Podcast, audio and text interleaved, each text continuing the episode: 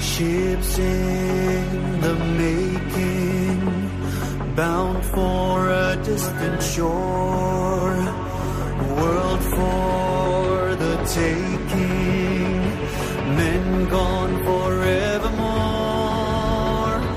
boarding and setting Sexto Continente. Dirigido por el obispo de San Sebastián, Monseñor José Ignacio Monilla.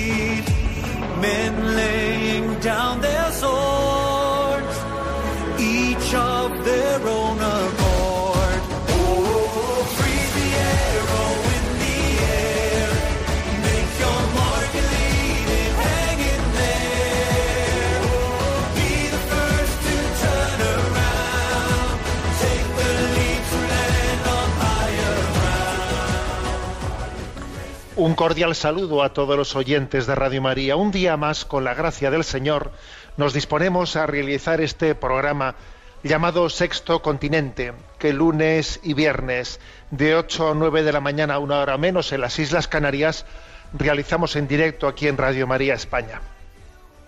Seguimos plenamente inmersos en esta crisis sanitaria generada en esta pandemia del coronavirus y me hago esta pregunta. Cuando todo esto pase, ¿volveremos a las andadas? Sería muy triste no aprender una gran lección de todo lo que está aconteciendo. Cuando todo esto pase, ¿volveremos a las andadas? Estamos viendo una- un gran combate, no, únicamente unos hechos fácticos, ¿no? de una enfermedad, de, de cómo pues, eh, un cuerpo sanitario con, pocos medios no suficientemente preparados, no suficientemente advertidos, no suficientemente prevenidos, están teniendo que abordar este, este gran reto, poniendo en riesgo sus vidas. Pero, pero detrás de estos acontecimientos fácticos estamos viendo, estamos viendo una gran batalla entre la cultura de la muerte y la cultura de la vida. Creo que la cultura de la vida en esta crisis sanitaria está siendo muy fortalecida, la cultura de la vida. Se lucha por la vida, se lucha por la vida. Y es impresionante observar, pues, por ejemplo, lo que la satisfacción que consiste en decir hemos salvado esta vida. Mira, estaba con un respirador artificial, hemos, le hemos podido quitar el respirador y ha sido capaz de respirar por sí mismo, ¿no? Y qué aplausos vemos allí del cuerpo sanitario. Se ha luchado por la vida, se ha, lo- se ha logrado arrebatar, ¿no? Una vida a la muerte, ¿no? es la batalla de la cultura de la vida. Entonces, claro, yo me hago la pregunta, cuando todo esto pase, ¿volveremos a las andadas? Porque no olvidemos que esta crisis sanitaria ha interrumpido en el Congreso de los Diputados de España el trámite de ley que ya estaba introducido ¿eh? y ya tenía la luz verde el trámite de la ley de eutanasia. Iba a ser, se disponía a ser la primera ley de la legislatura ¿eh? con una amplia, o con una por lo menos suficiente mayoría parlamentaria y además se nos vendía como, bueno, pues como todo un paradigma, un paradigma del hombre de el derecho a morir. Fijaros bien, ¿eh? El derecho a morir, ese era el paradigma de esa primera ley de la nueva legislatura en España, ¿no? Y, la tramitación de esa ley ha quedado interrumpida momentáneamente pues por esta crisis sanitaria. Entonces yo me hago esta pregunta. Y cuando todo esto pase, volveremos a las andadas. O sea, lo siguiente que vamos a hacer después de superar esto va a ser aprobar la ley de eutanasia. Eso verdaderamente va a ocurrir. O sea, el Estado va a legislar de manera que después de haber luchado por la vida, ahora se reconozca un supuesto derecho a morir y por lo tanto una obligación por parte de las administraciones de, ejecutar, claro, porque si alguien tiene derecho, alguien tendrá que ser el que ejecute ese supuesto derecho. Bueno, confiemos en que no sea así, confiemos en que esta, esta gran crisis sea, sea, resulte también luminosa, por lo que supone el milagro de la vida, el don de la vida. Cada vida es un, cada vida es un milagro la vida es un milagro y además estamos entendiendo en estos días que la misma dignidad tiene la vida de alguien anciano que de una persona joven. La misma dignidad. Y nos parece maldito el triaje que tiene que seleccionar el que tú sí puedes, tú tienes más probabilidades de vivir, venga, tira para adelante, tú no, tú para atrás, tú no. Nos parece maldito ese triaje. La palabra triaje muchas personas no la conocían, no la utilizaban en su lenguaje y ahora de repente la palabra triaje se ha introducido en nuestro lenguaje de una manera dramática, no una palabra maldita y entendemos que esos ancianos que fallecen en sus residencias eh, nos importa muy poco que note que su expectativa de vida era más corta. Oiga, son personas humanas, son personas, tienen la dignidad, la misma dignidad que cualquier otro, ¿no? Nuestra, nuestra, nuestra ética, nuestra moral no admite esos triajes, no los admite. Por eso esta es la pregunta, ¿no? Cuando todo esto pase, ¿volveremos a las andadas? Confiemos en que esta gran crisis sea también una gran oportunidad para que la cultura de la vida salga, salga fortalecida. Sexto Continente es un programa que tiene interacción con los que son usuarios en redes sociales, en Instagram y en Twitter, a través de la cuenta arroba obispo munilla, con los que son usuarios de Facebook, a través del muro que lleva mi nombre personal, de José Ignacio Munilla, y recuerdo, como, como tantas veces os digo, bueno, pues que hay una página web multimedia, www.enticonfio.org, en la que podéis encontrar pues, muchos recursos de evangelización, en concreto pues, una charla que, que se estrenó en, en, YouTube el día 25, o sea, antes de ayer, el día 25 de marzo, con motivo de la Jornada de la Vida y que tiene como título Yo también fui embrión. ¿eh? hablando de pues bueno pues de la dignidad de la vida concebida y todavía no nacida. Está ahí a vuestra disposición en www.enticonfio.org. Bueno, ¿qué primer tema he elegido? Pues he elegido como primer tema eh, una luz, una luz muy importante, muy humilde, pero muy importante que se ha encendido estos días. Que no brilla con luz propia, ¿eh? sino con luz reflejada, pero que precisamente eso la hace más bella todavía. El hecho de que su luz sea reflejada y no sea propia, que no busque la vanagloria, sino que sea reflejo de la luz de Dios. Me refiero a una luz que se llama Giuseppe, Giuseppe Berardelli, un sacerdote de 72 años, párroco de Casnigo, en Bérgamo, que muchos habéis oído hablar ya de él, un sacerdote de 72 años, pues que ha fallecido allí en Italia en esta crisis del coronavirus. Por cierto, que con datos de hace dos o tres días ya eran más de 60 los sacerdotes, más de 60, ¿eh? Los fallecidos en Italia. Pero Giuseppe Berardelli yo creo que se, se ha constituido en una luz muy importante en este momento de crisis. En la prensa italiana ha difundido, ¿eh? con una, con, en España casi ¿eh? pues se ha difundido su testimonio en, medios católicos, ¿no? pero la prensa italiana, la, la prensa generalista también, la ha difundido con fuerza porque eh, por el hecho de que bueno pues sus feligreses eh, habían comprado un respirador porque sabían que en el hospital no existían eh, respiradores suficientes en, en, la gran crisis que está viviendo Italia, los feligreses que amaban profundamente a su pastor compraron ese respirador, fueron al hospital, donaron ese respirador, pero fíjate tú cómo son las cosas, ¿no? Que llegado ese momento eh, don Giuseppe dijo a los médicos, no, no, ese respirador se lo dais a los, a, los más jóvenes. ¿eh? Y él mismo hizo entrega ¿eh? de ese respirador. Uno de, uno de los oyentes de este programa que tiene una, pues una esposa de, de Bérgamo, de ese mismo lugar de donde era don Giuseppe, me ha, me ha enviado el siguiente relato. Que lo voy a leer. Es como una especie de eh, este acontecimiento convertido en relato. ¿no? Algunos días de fiebre ligera, tos, aumento de fiebre, falta de respiración. Así evolucionaba don Giuseppe Berardelli, 72 años, sacerdote de la provincia de Bérgamo, después de haber sido ingresado por COVID-19. Conozco bien la ciudad de Bérgamo, es la ciudad de mi esposa. Son gente aguerrida como sus montañas, gente fuerte y acostumbrada al trabajo. Más les vale ocuparse que preocuparse de los problemas y sufren, si es necesario, en silencio, por una especie de sano pundonor. Si te acercas bien a su rostro, te das cuenta de que su amor por la verdad esconde un profundo respeto por lo eterno. Entre todos los feligreses de la parroquia de Don Giuseppe consiguieron encontrarle y pagarle un respirador para mantenerle vivo en el hospital. Era un sacerdote querido, que se dejaba la piel por sus hermanos.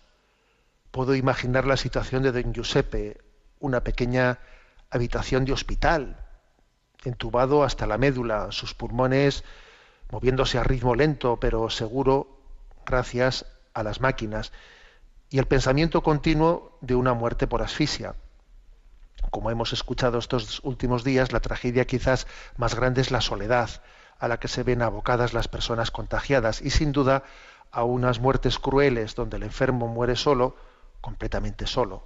Sin duda Giuseppe era totalmente consciente de esta situación y del tipo de muerte que le podía acarrear desprenderse unos segundos de sus respiradores. Está tumbado en su camilla y con la visita de un médico escucha que en la habitación contigua se encuentra un joven recientemente contagiado que está perdiendo el aliento al no disponer de respirador. A don Giuseppe solo se le pasa por la cabeza una frase dictada por aquel por el cual abandonó todo desde su juventud. Nadie tiene amor mayor que el que da la vida por sus amigos. Juan 15, 13. Doctor, grita ligeramente sofocado don Giuseppe, por favor denle mi respirador a ese muchacho. Señor, no podemos hacer eso. Debes saber que son cosas que pasan todos los días aquí. Nos vemos confrontados diariamente a estas tragedias. Responde el doctor. Por favor, hagan lo que les pido. Es mi última voluntad. Yo me voy con Cristo, el único amor de mi vida. Bueno, es un diálogo imaginado, ¿no? Por este, por, por quien nos ha compartido este, este escrito, un diálogo imaginado, pero creo que, bueno, pues refleja perfectamente el milagro de amor que allí ha acontecido. Como digo, estos días anteriores, pues en Italia eh, se ha difundido mucho este hecho y el alcalde de este pueblo, de Casnigo, el alcalde se llama Giuseppe Inverti, ¿no? Pues bueno, pues obviamente habló mucho ¿no? de su sacerdote y destacó como era una persona querida por todos, ¿no? A través de un comunicado dijo que era una persona sencilla, humilde, que tenía un trato cariñoso con todos, dentro y fuera del ámbito parroquial. Dice él en su comunicado, tenía una capacidad increíble para resolver problemas y para llamar a las puertas correctas en busca de ayuda. La imagen que todos tienen de él en el pueblo era eh, verle andar con su sotana y su vieja moto, recorriendo incansablemente los rincones del municipio para encontrarse con todos y compartir un buen, un buen rato de conversación. Digo que en medio de esta crisis se ha encendido una luz, una luz importante, que no brilla con luz propia, sino con luz reflejada y eso todavía la hace más bella. Bueno, ¿por qué me parece importante ¿no? Eh, destacar este caso en un día como en, esta situación? A ver, somos conscientes de que en este momento Radio María estará acompañando a personas en situaciones increíbles, ¿no? Hay miles, decenas de miles de personas aisladas que están viviendo pues, el contagio de esta enfermedad, algunas lo han desarrollado y están eh, incluso en UCIs, otras no, otras eh, son portadoras pero no lo han desarrollado, otras están ya en planta, hay mayores, bueno, situaciones diversas, ¿no? Pero se caracterizan por la, por la soledad con la que están viviendo todo esto. Y que en estos días escuchan Radio María. Primero, pues porque, claro, cuando se ponen a escuchar medios de comunicación que les dan noticias eh, abrumadoras, abrumadoras continuamente, que no hace más que, más que todavía aumentar su angustia, dice, bueno, vale ya, vale ya. pues frente a esa histeria colectiva que lo que hace es eh, informar, informar, informar y, no dar una palabra de, aliento y, de consolación, pues bueno, pues cogen y se refugiarán en Radio María, están refugiándose en Radio María. Yo sé que ahora mismo nos están escuchando muchas personas que están en soledad y algunas de ellas con respiradores y, y, muchas situaciones diversas, ¿no? Y con su pinganillo puestas ahí en una, en una cama en un hospital. ¿eh? Viven en soledad este momento. Eh, voy a deciros que una de las cosas que a mí más me, tocó el corazón cuando, cuando leí la vida de los pastorcillos de Fátimas de Francisco y de, y de Lucía, eh, perdón, de Jacinta, de Francisco y de Jacinta, es que ellos, curiosamente, fueron víctimas también de, aquella pandemia posterior a la Primera Guerra Mundial, que fue una pandemia aquella que algunos llamaron la gripe española, etcétera, tremenda, que se llevó más vidas que todos los muertos de la Primera Guerra Mundial. ¿eh? Bueno, pues aquellos dos pastorcillos de Fátima, Francisco y Jacinta, también fueron víctimas ¿no? de, esta, de esta pandemia. Y a mí lo que más me tocó el corazón es que aquellos niños que habían sido visitados por la Virgen, pues eh, muriesen lejos de sus familias y en soledad, ¿no? En soledad sin poder ser acompañados aquellos niños, ¿no? Entonces yo creo que en este momento el ministerio de la consolación, del acompañamiento es importantísimo, ¿no? Nunca ha sido tan importante el ministerio de la consolación, del acompañamiento. Y por cierto, los cuerpos sanitarios en este momento eh, están formando parte de ese ministerio de la consolación porque es verdad que estarán estresados de trabajo y no podrán estar el tiempo que quisieran estar charlando y, hablando con cada uno de, aquellos que cuidan, pero sin embargo, esos sanitarios, aunque sea con palabras breves, sencillas, con gestos, forman parte del ministerio de la consolación. Esos sanitarios están reflejando el rostro de las familias que esos enfermos no pueden ver. Están reflejando el rostro de tantos amigos, de tantas personas. Es una especie de rostro que aunque esté tapado el rostro, con una mascarilla incluso, ¿no? Es un, es un rostro, sí, es un rostro, porque todo el mundo sabe que detrás de esa mascarilla hay un rostro, que es reflejo y sacramento de otros rostros.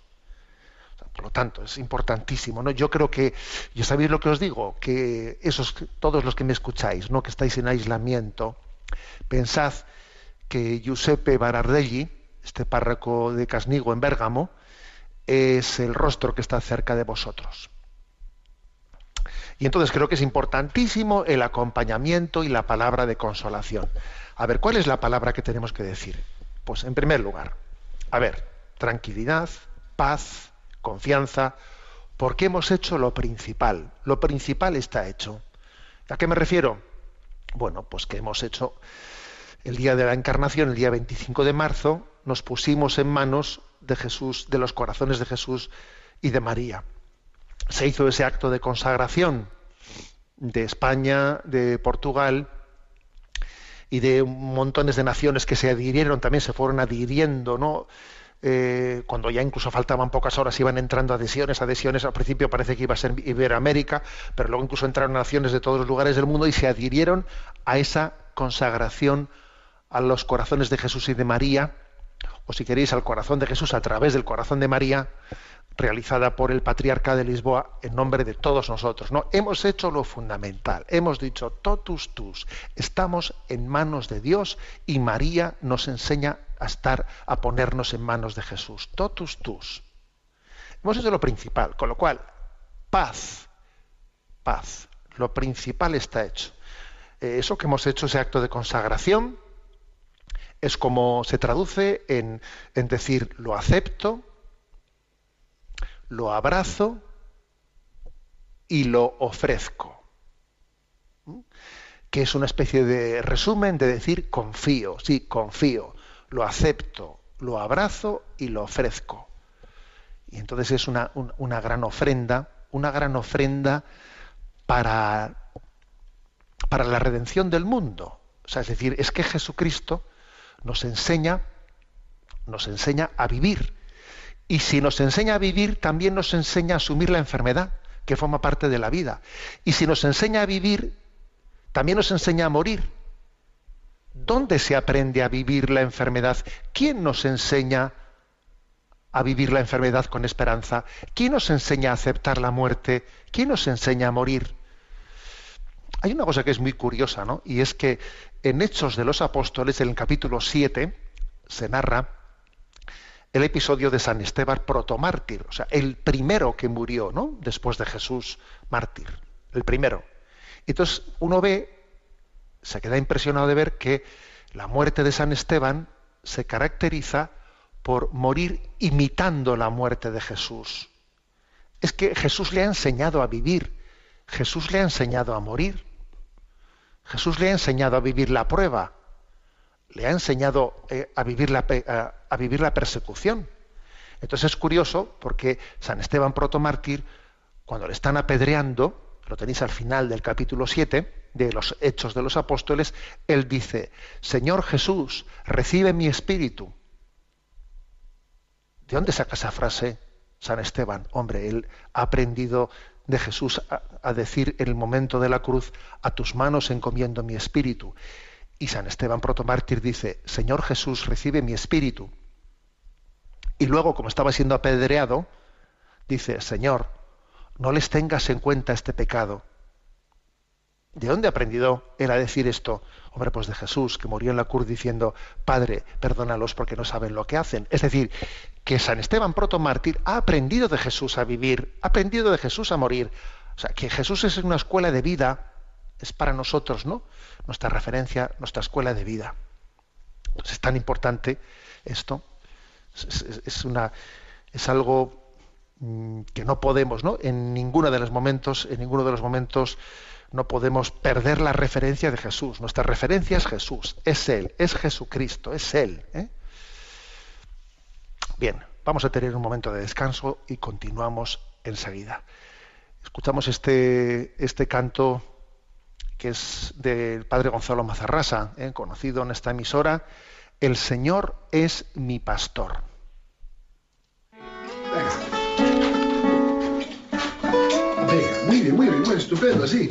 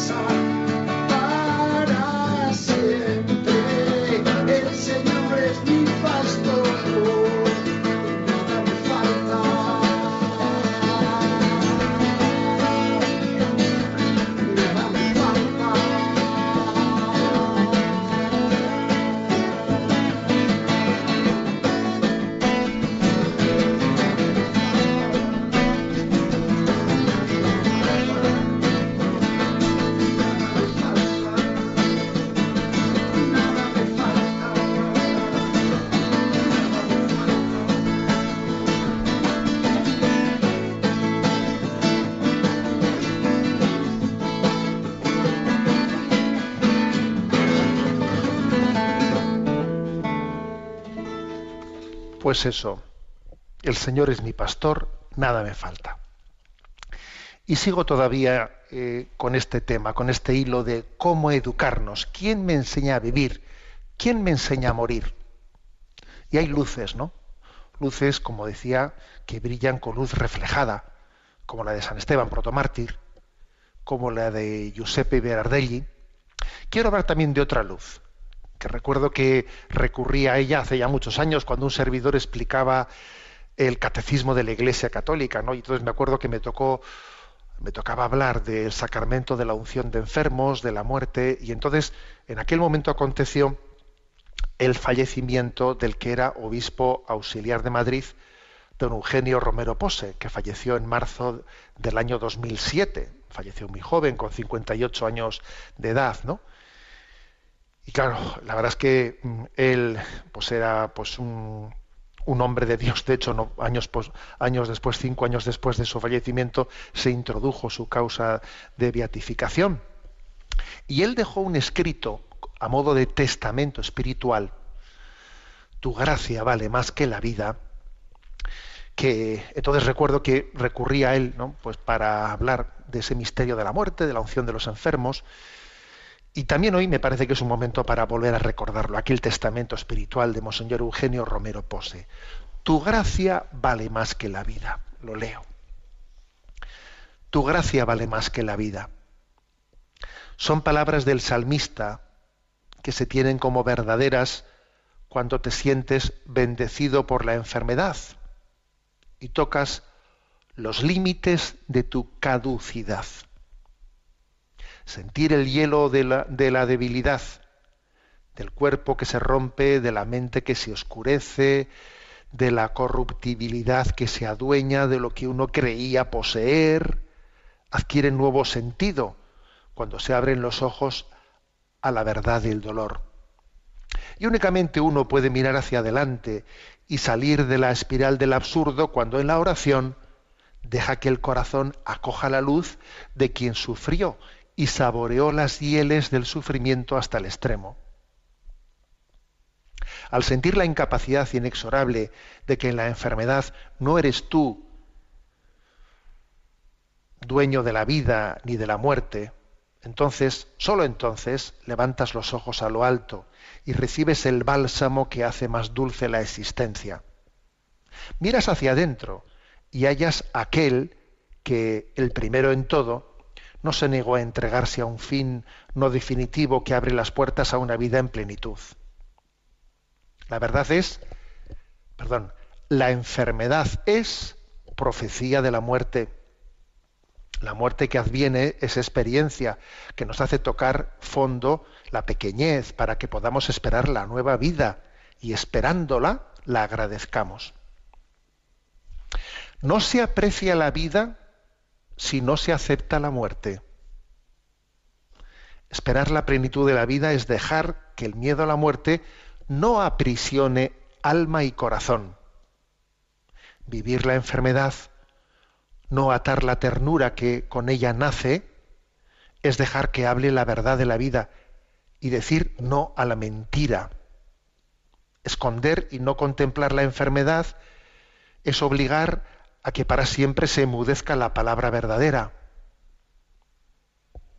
Padre bueno, que a todo y a todos nos has dado la vida para que supiéramos de tu amor, Padre creador, que me, has me ha desbordado tu querer, tantas veces mi incapacidad de tenerte y tener en mis manos los dones que tú me ofrecías en las tuyas, me distanció de ti. Yo sé que aunque me aleje, nunca dejarás que escape del cuenco de tus manos creadoras. Llegó a mis oídos la dulzura con la que volviste la mirada a tu Adán, enfermo y extraviado en un paraíso que creyó era sólo tuyo. Sé como tu siervo Job en el silencio del abandono se mantuvo en la vida gracias a tu apoyo. Llegó hasta mis ojos la cercanía de tu ser y estar en los enfermos, pobres y débiles que tu Hijo Jesucristo encontraba y curaba en los caminos de Galilea, Samaria y Judea. Sigo sintiendo la mano sanadora del Nazareno que más que nadie saboreó el sufrimiento, la oscuridad del dolor, la entrega a la muerte, cuya manifestación, pura manifestación de la gloria de Dios. Tuya, Señor Jesús, es la gloria del Padre, la que clarifica la carne que sufre, la que abre horizontes infinitos, la que regala la comunión que salva y me ofrece la incorruptibilidad. Gracias a tu cruz, la humanidad es transformada por el Espíritu de vida. Te pido, Señor, que sepa en el dolor pedirte el Espíritu para que mi vida, en esta peregrinación que un día se acabará, y mi muerte estén en tu cruz. Tiéndeme tu mano para que contigo, a pesar de la oscuridad del camino, tenga la sencilla certeza de abrir un día los ojos y verte a ti a la derecha del Padre con el Espíritu Santo. Muchos atardeceres, al ganarme el sueño, aguardaba encontrarte en la montaña que nunca tiene fin, pero solo tú, Señor de mi vida y mi enfermedad, sabes cuándo es el día que jamás tendrá ocaso. Mientras tanto, déjame que no te deje y que dé gracias porque cada instante es un milagro, en la espera de otro mayor, la vida eterna, vivir contigo. Me abandono, enfermo y débil, en tus manos que me hicieron, y en las de los hermanos en el camino del dolor que me comunican tu, tu calor. Tus manos están llenas de misericordia, en ellas me refugio y en ellas me escondo con todos los que sienten el anuncio de que la vida terrena es el comienzo de otra, en la que la enfermedad y la muerte quedan para siempre vencidas. Gracias, Señor, de mi vida y mi enfermedad, porque me has enseñado que la gracia vale más que la vida, que la frialdad de la muerte no dejará que se apague el fuego de tu amor. Este es el testamento ¿eh? de Monseñor Eugenio Romero Pose, quien tuvo una lucha pues, con un cáncer, una lucha prolongada. ¿no?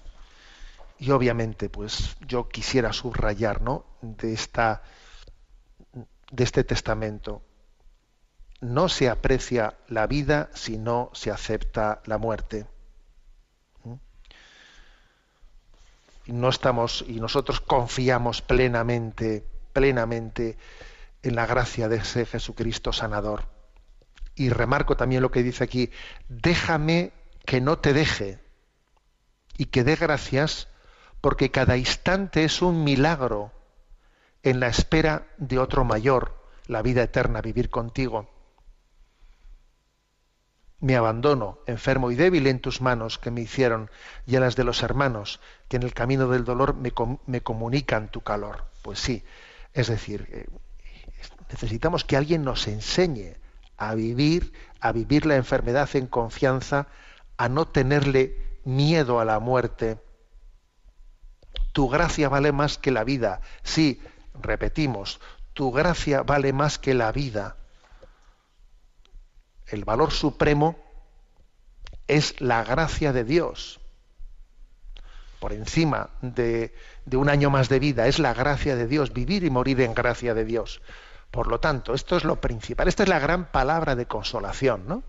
Hicimos lo principal, que fue consagrarnos a los corazones inmaculados de Jesús y María.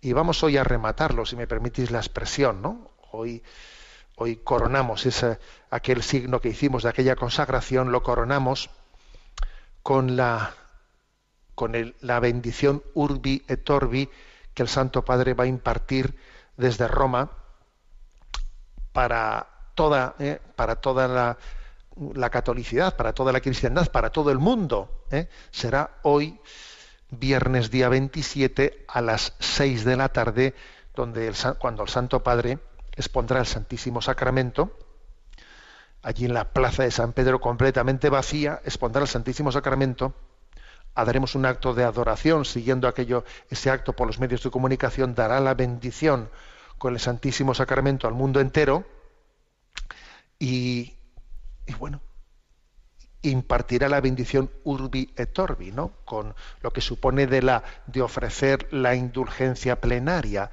lo que supone también prepararnos para eh, haciendo un acto de contrición, un acto de contrición perfecto con el voto de confesarnos cuando en cuanto que tengamos la oportunidad de ello poder recibir la gracia no solo del perdón de Dios, sino también de la purificación de nuestros pecados. Por cierto, quien quiera profundizar, ¿eh? quien quiera profundizar en la explicación de qué es esto de la bendición urbi et orbi, qué es esto de las indulgencias, qué es eso que del acto de contrición, eh, eh, cómo uno puede recibir el perdón de los pecados por el acto de contrición con la promesa de la confesión cuando pueda hacerla, quien quiera refrescar estos conceptos, ¿no? Bueno, pues recuerdo que en el que en el programa anterior de Sexto Continente los abordamos. Y que hemos extraído pues ese, la parte de esa explicación la tenéis dentro de la de la página web en ti confío en ticonfío.org en ese apartado que pone píldoras donde dice perdón de los pecados e indulgencias en tiempo de pandemia. Bien, pues vivimos con plena confianza este momento y damos gracias porque tenemos luces, tenemos referencias, ¿no? Como por ejemplo la de Giuseppe Berardelli, como por ejemplo la de Eugenio Romero Pose, como la de San Esteban, ¿eh? el primer mártir, el primero que da la vida, ¿eh? mártir después de Cristo, que muere mirando la muerte, la muerte resucitada de Jesucristo. Repito, muere mirando la muerte resucitada de Jesucristo, porque la muerte de Jesucristo es una muerte resucitada, transita toda ella, ¿no? De la gracia, de la gracia del Espíritu Santo. Bueno, pues esta es nuestra gran confianza. Bueno, como tenemos oyentes en el programa en muchos lugares, pues una oyente del programa costarricense que se llama Lorena Aragón nos ha mandado esta canción cantada por ella, A tu amparo y protección.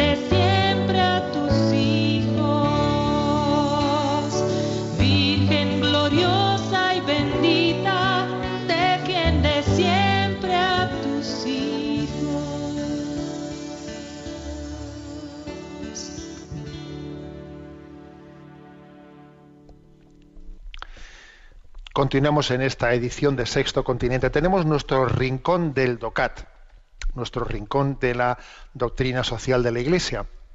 Nos toca el punto 186. Y dice, ¿por qué la economía es lugar y escuela de humanidad? Y responde, muchos empleados y empresarios trabajan por encima de sus obligaciones. Lo hacen por su conciencia responsable así como por el amor a sus tareas y a aquellos que dependen de sus servicios. Los empresarios no siempre trabajan pendientes de sus beneficios. Con frecuencia los inversores dan también muestras de generosidad, ya que invertir significa a veces renunciar a un consumo inmediato para que los medios sirvan para la creación de empleo son también cada vez más las personas que trabajan en lo que llamamos organizaciones sin ánimo de lucro, que son instituciones que persiguen objetivos sociales con un espíritu empresarial. También la obra voluntaria es una forma caritativa de trabajo. Bueno, como veis el punto 186 está reservado eh, para bueno, los puntos anteriores, etcétera, y se ha claro, se había puesto el dedo, el dedo en, la llaga de- del riesgo de hacer de- de- del trabajo una idolatría o de, o o de que sea una expresión de la pura avaricia por, por poner por encima de todo los beneficios, los beneficios y los beneficios. ¿no? Y aquí, en este punto 186, pues está pues está subrayando que, ojo, que no tenemos una, una visión eh, pesimista, porque es cierto también, y no podemos ¿no? menos que confesarlo y darle gracias a Dios, que existen muchas personas que hacen de su trabajo pues, un lugar y escuela de humanidad. Y es bueno también ¿eh? o sea, centrarnos en lo positivo que ocurre y no ser meramente negativos eh, viendo pues eh, los abusos no a ver claro que hay que ser mm, eh, hay que ejercer esa profecía de denuncia de las injusticias sociales que ocurren en torno al mundo laboral. Sí sí de acuerdo claro que hay que ejercer esa profecía de denuncia pero también hay que reconocer valorar agradecer o sea poner ejemplos de cuántas personas hacen del, del trabajo pues una escuela de humanidad. ¿eh? Pues el hecho de que bueno, son personas enamoradas de su trabajo, personas enamoradas que, que es que además disfrutan con su trabajo, disfrutan haciéndolo bien, disfrutan haciendo un servicio diciendo hago esto bien y, y, me siento primero que me siento satisfecho que mi propia hoy se dice mucho eso no que mi propia autoestima ¿eh? pues también está en ser competente en, en, ser competente en hacer bien las cosas ¿eh? me siento a gusto de que esto es, eh, lo van a ver los demás bueno es, pues, vamos pues sí pero igual no ¿eh? pero lo ve Dios que me es suficiente ¿eh? Dios es mi público yo las cosas las hago bien primero porque porque me hacen un bien a mí hacer bien las cosas me hacen un bien a mí y Dios ve todo en lo oculto y los demás también se podrán servir de ello ¿eh? se podrán servir de ello hay una frase una frase maldita ¿eh? que tenemos que tener mucho cuidado con ella que es la de para lo que te lo agradecen ¿eh? para lo que te lo agradecen pues no merece la pena esforzarse porque ¿eh? debo hacer yo esto pues más vale me escaqueo me, me escaqueo en el currelo que ¿eh? ala pues sí pues para que te lo agradecen si luego el jefe ni te lo agradece o bueno, o, o quien sea, ¿eh? no me lo reconocen. A ver, esa es una frase maldita. Para lo que te agradecen, porque en el fondo es no caer en cuenta de que en el trabajo existe, existe una un, un, un, bien que es el bien de inherente a hacer bien las cosas, el bien que me hace a mí, el que yo me, el que yo tenga la capacidad de, de disfrutar haciéndolo y porque además soy consciente de que hago un bien a los demás, sirvo a los demás, de una manera eh, quizás oculta, a veces no tan oculta, pero hago un bien a los demás. No lo hago por ser visto, sino lo hago porque amo a los demás, amo a los demás. ¿eh? Entonces, esas personas que disfrutan de su trabajo, que, que, disfrutan de hacerlo bien, de no ser chapuzas, de no escaquearse, eso es una maravilla y forma parte pues, de, pues, de esa escuela de humanidad, ¿no? Y esto ocurre pues, en todos, ocurre a nivel de los empresarios, a nivel de los inversores, a nivel de los trabajadores, a todos los niveles. Hay personas que, que viven así, están enamoradas de su trabajo y es muy importante subrayarlo. ¿eh? El mundo va bien porque existen personas ¿no? que buscan el bien en sí mismo. Alguno me dirá, bueno, no sea usted ingenuo, porque claro, eh, luego al final la gente busca su, ¿eh? su interés económico. A ver, pues claro, pero no hay por qué contraponer ¿no? el interés económico al, al deseo de bien común. ¿Por qué contraponer ambas cosas? ¿Por qué siempre esa dialéctica de contraposición? ¿Por qué tiene que ser una cosa o la otra? ¿Eh? Tenemos que, que, desenmascarar esa falsa contraposición. ¿Eh? Ambas cosas tienen que integrarse en una, pues en una unidad, en una unidad interior. Bueno, hasta aquí el comentario del punto 186. Tenemos un rato para la intervención de los oyentes. Sabéis que hay una que hay un correo electrónico que es eh, sextocontinente arroba radiomaria.es y allí podéis hacer llegar vuestras preguntas, vuestros comentarios, aportaciones. Tenemos a Yolanda, la emisora, y le vamos a pedir a, a Yolanda que desde la emisora nos presente las preguntas que hemos seleccionado. Buenos días. Buenos días, monseñor. Adelante. Ernesto Bravo nos plantea, buenos días, eh, no estoy de acuerdo con su argumentación en relación al ayuno sacramental donde realmente está nuestro Señor y tampoco de la supresión de la misa dominical. Reconozco que hay que seguir una jerarquía dentro de la Iglesia, pero también nos dijo Jesús que el que quiera ser primero se haga servidor de todos. Entiendo la responsabilidad que asume el vicario de Cristo de apacentar y pastorear y también la de todos los obispos, arzobispos y pastores de la Iglesia, pero estoy convencido que el Señor sufre mucho porque su Iglesia ha tomado esta decisión. Hace unos meses nos comentó una frase que tengo grabada a fuego en mi corazón. Sin el dominico non posumus. No podemos vivir sin el domingo. Y esta es la verdadera razón por la que ayer sentí una gran tristeza. No puedo, me supera la debilidad de esta época en la que vivimos, encaminados a tiempos más que difíciles, y no lo digo solo por el virus. Me gustaría que analizara o meditara la razón de esta decisión. Ahora mismo estamos todos confinados en nuestros hogares por una norma que solo permite salir a la calle y a lugares de trabajo concretos. Pero seguimos yendo a comprar al mercado, que no nos falte alimento, seguimos yendo a la farmacia, que no nos falte medicamento, seguimos utilizando dinero seguramente impregnado de virus como lo que más, pero no podemos ir a recibir a nuestro Señor, que nos da realmente la vida y la capacidad de hacer frente al Rey de este mundo, con verdadero cariño desde Valencia. Bueno, pues yo también con verdadero cariño ¿eh? le voy a responder a Ernesto. Vamos a ver.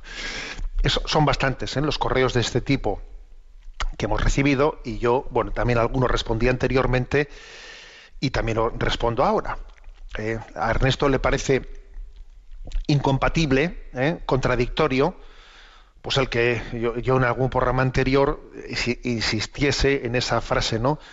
de los mártires de Abisinia, sine dominico non possumus. Los mártires de Abisinia fueron llevados a muerte cuando el emperador de Roma les prohibía, ¿no? Les prohibía la existencia, ¿no? la celebración el domingo de la misa y entonces ellos decían, bueno, pues mire usted, eh, si nos tiene que matar, nos mata, pero sine dominico non possumus. Y entonces ellos dijeron esa palabra y aquellos mártires pues murieron prefiriendo la Eucaristía a seguir viviendo, a seguir viviendo, ¿no?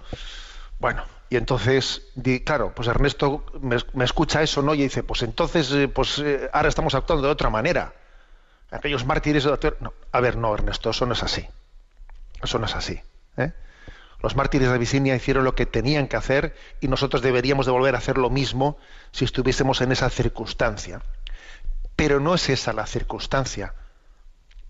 Porque claro, cuando uno, cuando uno eh, pone en riesgo también la vida de los demás, entonces ya no es únicamente que yo doy mi vida, sino que yo también tengo que pensar y tener la prudencia de que también pongo en riesgo la vida de los demás. ¿eh? Entonces el principio ese no cabe aplicarlo, ¿eh? no cabe aplicarlo. Esto es lo primero. Y por eso la Iglesia tiene que tener una responsabilidad en la colaboración con las administraciones públicas de decir, a ver, pues en esta- las circunstancias son distintas. O sea, la Iglesia no está re- respondiendo exactamente igual en todos los sitios, porque puede haber situaciones diferentes, ¿no? Eh, pues aquí, por ejemplo, en San Sebastián, el culto público eh, pues está suspendido, lo cual no quiere decir eh, que las iglesias estén cerradas. Lo cual, a ver, en cualquier caso, en ninguno de los casos, la Eucaristía ha sido interrumpida. Nunca, en ningún caso, la Eucaristía ha sido interrumpida. La Eucaristía sigue siendo celebra- celebrada diariamente por el sacerdote, aunque lo haga sin público o aunque lo haga con un grupo muy reducido de personas. Pero la Eucaristía sigue siendo el centro, el centro de la vida de la Iglesia. Y cuando hoy el Santo Padre, en la plaza de San Pedro de Roma, ¿eh? eh, exponga el Santísimo Sacramento y dé una bendición para todo el orbe católico, aunque la plaza de San Pedro esté vacía, por, este, ¿eh? por esta dis- disposición prudencial, está llena. O sea, ponemos a la Eucaristía en el centro y la plaza está llena, está vacía, llena. ¿Por qué? Porque nosotros tenemos una capacidad, ¿eh? Una capacidad de hacernos presentes espiritualmente. O sea, la gracia de Cristo no está limitada al espacio y el tiempo. La gracia de Cristo puede venir perfectamente por la comunión espiritual, pero vamos, que esto es una doctrina de la Iglesia de toda, de toda la vida, la comunión espiritual. La gracia de Cristo, eh, o sea, obviamente nace de la Eucaristía que se está celebrando, porque no se ha dejado de celebrar, insisto, en ningún momento, y puede ser dispensada también a través de una comunión espiritual. Luego, para mí el mejor signo es el de hoy. ¿eh? Santo Padre va a exponer el Santísimo Sacramento en mitad de la plaza, con una plaza vacía, pero que es vacía llena, ¿sabes? Porque claro, ese vacío de la plaza de San Pedro que hoy vamos a ver está lleno por la presencia espiritual de todos, ¿no? Uno se acuerda de, ciertas expresiones, ¿no? De la Sagrada Escritura que están dichas en otro contexto, ciertamente, pero que tendrían su, ¿eh? que nos sirven, nos ayudan a vivir este momento, ¿no? Llegará un día en que ni en este monte ni en el otro adoraréis a Dios, sino que los verdaderos adoradores adorarán a Dios en espíritu y verdad. Bueno, pues este momento, ¿no? Nosotros sabemos que en espíritu nos unimos a la Eucaristía que está siendo celebrada por mi párroco en mi parroquia, por el Santo Padre en Roma, por el obispo en la catedral, o sea, nos unimos a la única Eucaristía, que es la única Eucaristía, ¿eh? la, que, la que celebramos en el mundo. O sea, entonces, entiendo ese sufrimiento de Ernesto, pero creo que, creo que es una reflexión equivocada la de ese aplicar lo de la expresión de los mártires eh, de Abisinia en los primeros siglos, sine dominico non possumus, y entonces fueron al martir. No, esa expresión es incorrecta aplicarla en este contexto. ¿Eh? Bueno, en cualquier caso, ¿no? También con todo el cariño, ¿no? Como él mismo ha dicho, ¿no? Pues también le, tenemos, somos una familia en Radio María y está bien que se planteen las dudas y creo que es una gracia el que podamos respondernos así a corazón abierto. ¿eh? Creo que esto es importante. Adelante con la siguiente consulta. Una oyente llamada María Cel nos comparte, estimado Monseñor, soy seguidora habitual de su programa y le felicito porque creo que hace mucho bien. Le he oído decir muchas veces que a Dios le agrada mucho la mortificación de los estados de ánimo. Sé que vivimos tiempos en los que hemos dejado demasiado espacio a los sentimientos, pero también es cierto que hay caracteres más sensibles a los altibajos del ánimo.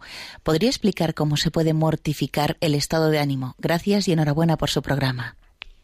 Esta es una pregunta muy recurrente, es curioso, porque esta pregunta llega con mucha frecuencia ¿no? a esa bandeja de sexto continente.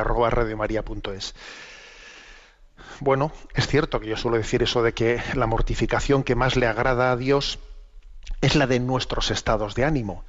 En estos días, ¿eh? que son días duros, en los que además hay personas pues que, mm, pues que igual psicológicamente son más vulnerables, ¿no? Están más angustiadas que nunca, están nerviosas, eh, pues eso, en este momento también, estos momentos de confinamiento, etcétera, que todo el día los medios de comunicación, cada dando cifras, dando noticias dramáticas, hay muchas personas que tienen eh, pues una angustia interior que, hay que saber conducir. ¿eh? Y yo me atrevería a dar un consejo. Cógete un papel y un boli en tu cuadernito y escribe todas las cosas por las que tienes que darle gracias a Dios. Venga, pero escríbelas, ¿eh? Escríbelas. Te doy gracias por esto, te doy gracias por lo otro, por lo otro. Haz un elenco de, razones, ¿no? Para, para la gratitud, que en el fondo son razones para la alegría, que en el fondo son razones para la confianza, ¿no? Y lucha contra esa tendencia eh, negativa, obsesiva. A ver, ¿eh? razones para la alegría. Y aprende, ¿no? Aprende a desenmascarar, ¿no? Las ideas obsesivas, las ideas pesimistas, las ideas que se nos, que vienen, que nos bombardean, ¿no? Que nos bombardean, que son un auténtico, ¿eh? bueno, pues hay que desenmascararlas y hay que entender, ¿no? Pues que con nosotros está el Señor, que nos cuida, que nos protege, y entonces yo tengo que identificar esa protección, tengo que darme cuenta en pequeños detalles, o sea, descúbrelos, ¿eh? ponlos por escrito, léelos en voz alta, percata que, haz un esfuerzo de percatarte, ¿no? Bueno, pues yo creo que esta es una manera, por ejemplo, por ejemplo, ¿no? En plan práctico, de cómo, cómo se mortifican ¿eh? los estados de ánimo. Tenemos el, tenemos el tiempo cumplido. Por cierto, eh, para los oyentes de Radio María, ¿no? En el podcast de Radio María eh, hay una carpeta que se llama especial COVID-19, en la página web de Radio María, podcast, una carpeta que se llama podcast, eh, perdón, especial COVID-19, en la que se pueden encontrar reflexiones, distintos tipos de actos de contrición, oraciones y explicaciones de la indulgencia plenaria. Allí las tenéis a vuestra disposición. La bendición de Dios Todopoderoso, Padre, Hijo y Espíritu Santo, descienda sobre vosotros. Alabado sea Jesucristo.